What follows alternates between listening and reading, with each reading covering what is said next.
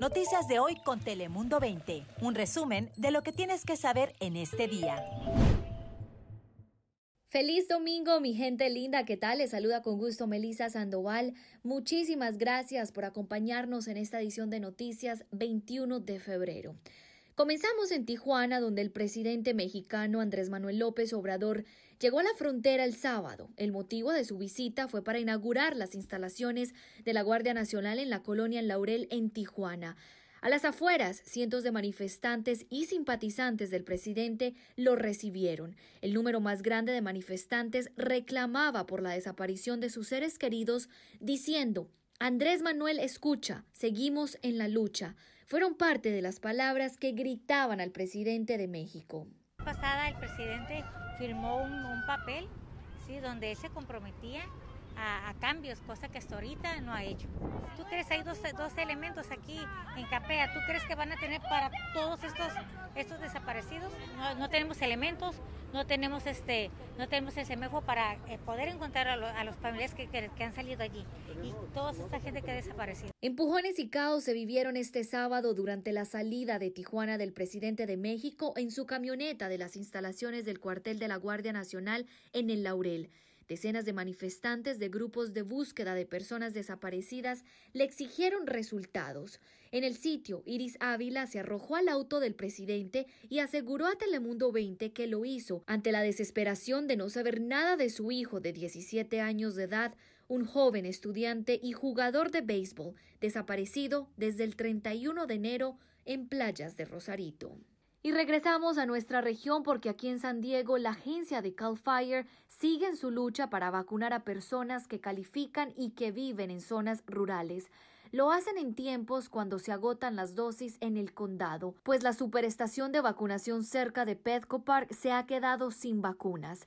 Este fin de semana se dio a conocer del cierre temporal que se extenderá hasta el lunes debido al retraso en el cargamento, esto según UC San Diego Health. Gracias a la iniciativa de Cal Fire, este fin de semana estarán administrando 400 vacunas, empezando en la estación de bomberos en Borrego Springs, la primera estación rural, así como en y Hamul. Bueno, y ahora para escuchar las condiciones climáticas de este bello domingo, pasemos con mi compañera Daniela Guichiné.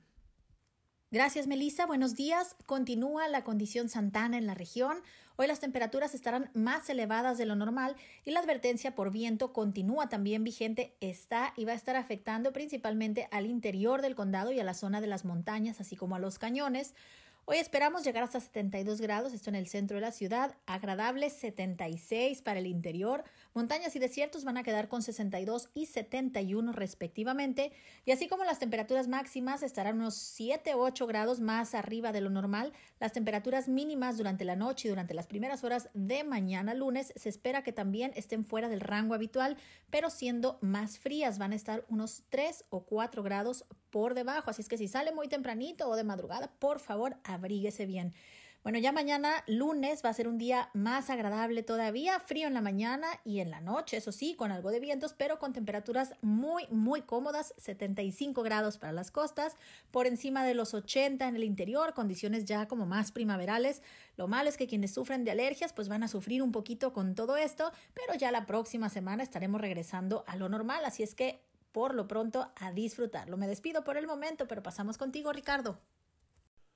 Muchísimas gracias Daniela. Las inclemencias del tiempo en la costa este ha provocado retrasos en la distribución de la vacuna de la farmacéutica moderna, causando el cierre de la superestación en Petco Park, situación que ha alarmado a ciudadanos que han recibido la primera dosis. Pero de acuerdo con expertos en salud, si bien el problema es para quienes ni siquiera han recibido la primera dosis de la vacuna, pues aseguran que los que están en la espera de la segunda dosis aún tienen un intervalo de hasta cuatro semanas. Los sitios de vacunación en la superestación de Chula Vista y en el supersitio de Grossmont Center se continuará administrando la primera y segunda dosis de la vacuna Pfizer. Se recomienda que las personas que hicieron cita en los días afectados en Petcore Park que revisen sus correos electrónicos para obtener actualizaciones para saber dónde pueden obtener la vacuna. Y legisladores estatales llegaron a un acuerdo para reabrir las escuelas en la primavera. Sin embargo, el trato de 6.5 millones de dólares no está siendo apoyado por el gobernador de California, el plan de reapertura proporcionaría fondos para gradualmente regresar a los salones a los niños vulnerables de preescolar hasta doceavo grado, incluyendo menores que están aprendiendo inglés. los desamparados y aquellos que no cuentan con computadoras. Además, si el condado entra en la fase de color rojo antes del 15 de abril, las escuelas primarias podrán traer de vuelta a todos sus estudiantes. Se espera que la Asamblea vote sobre la propuesta este lunes, independientemente de la aprobación del gobernador. Y esto es todo por mi parte. Regresamos con mi compañera Melissa Sandoval con más información. Muchísimas gracias Ricardo por ese informe y para cerrar el noticiero le presentamos a Kevin que con tan solo seis añitos trabaja en las calles de Tijuana para llevar el pan a su casa. Yo estoy trabajando. Y vendo chicles y mazapanes. Este menor forma parte de más de 3 millones de niños que trabajan en México, esto de acuerdo con el Instituto Nacional de Estadística y Geografía.